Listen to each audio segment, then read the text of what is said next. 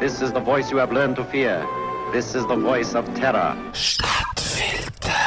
Die Verschwörungstheoretiker, das sind die, wo überall Geheimgesellschaften wittern. Die neue Weltregierung, Bilderberg-Gruppe, Illuminati, Freimaurer, Opus Dei, die Auswahl ist üppig. Doch eben, wenn man genauer anschaut, sind die meisten von diesen Organisationen entweder ausgestorben oder doch nur Hirngespinst. Ein so ein Keimbund bleibt aber vorig. Und zwar einer, der offensichtlichen Einfluss hat. Industriemagnaten, Politiker, Präsidenten zählen zu den Mitgliedern. Der prominenteste Keimbündler in der jüngsten Zeit ist der 43. Präsident der USA, der George W. Bush. Aber nicht nur der ist Mitglied in dem illustren Club, sondern auch sein Kontrahent aus dem Wahlkampf von 2004, der John F. Kerry.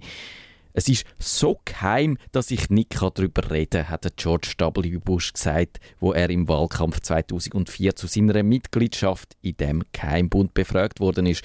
Und Kerry ist für einmal gleicher Meinung Skull and Bones heißt die Geheimloge. Von außen betrachtet ist es eine normale Studentenverbindung an der Yale University in Connecticut, ein typischer Männerverein, wo das Feiern und Saufen pflegt auch wenn seit 1991 tatsächlich auch Frauen zugelassen sind.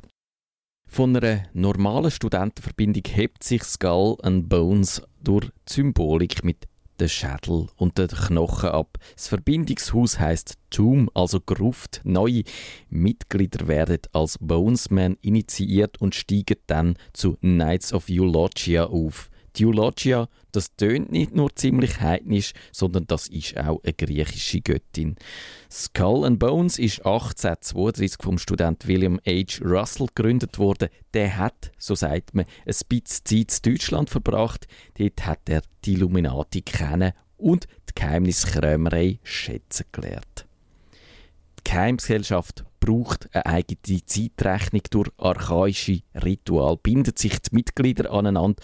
So lassen die Dokumente vermuten, wo rivalisierende Studentenverbindungen bei Einbrüchen geklaut haben.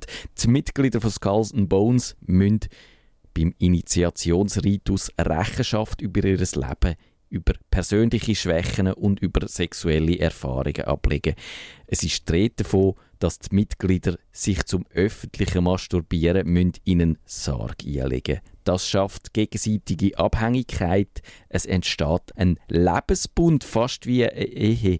Aber anders als die Ehe endet der Bund nicht mit dem Tod. Der Bund geht auf die nächste Generation über.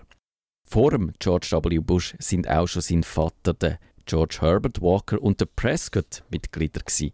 Skulls and Bones macht nicht nur Verschwörungstheoretiker misstrauisch. Der Ron Rosenbaum ist Kolumnist für den New York Observer und der hat gesagt, es gäbe in Amerika ein tiefes und legitimes Misstrauen gegenüber von Macht und Privilegien, wo sich hinter Geheimhaltung verstecke.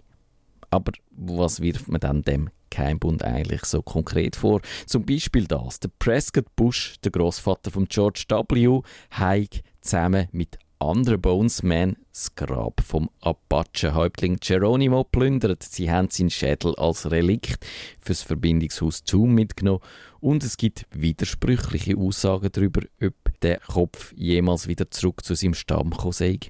Ein Buch namens Flashing Out Skulls and Bones geht noch weiter. Das unterstellt der Geheimgesellschaft alles von der Finanzierung von Adolf Hitler und dem Dritten Reich über die Unterwanderung vom CIA bis hin zu der Ermordung von John F. Kennedy. Und wen es, auch bei 9-11 hat and Bones die Finger mit im Spiel gehabt.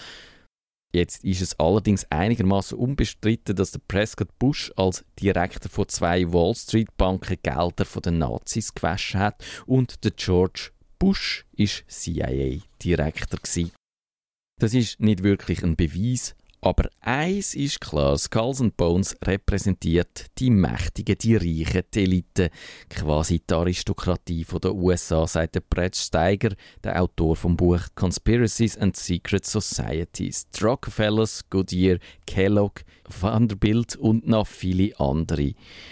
Und wie die sich gegenseitig Pöstli zuschanzen, das kann man in dem Buch dann auch noch gerade nachlesen. Das Verrückte ist jetzt aber das. Bei uns ist das gar nicht viel anders.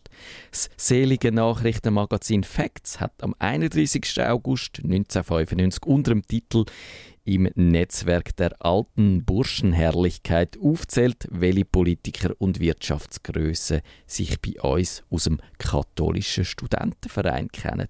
Das sind phasenweise sieben von sieben Bundesräten. Immerhin, dank der Frauen, ist das heute nicht mehr ganz so schlimm.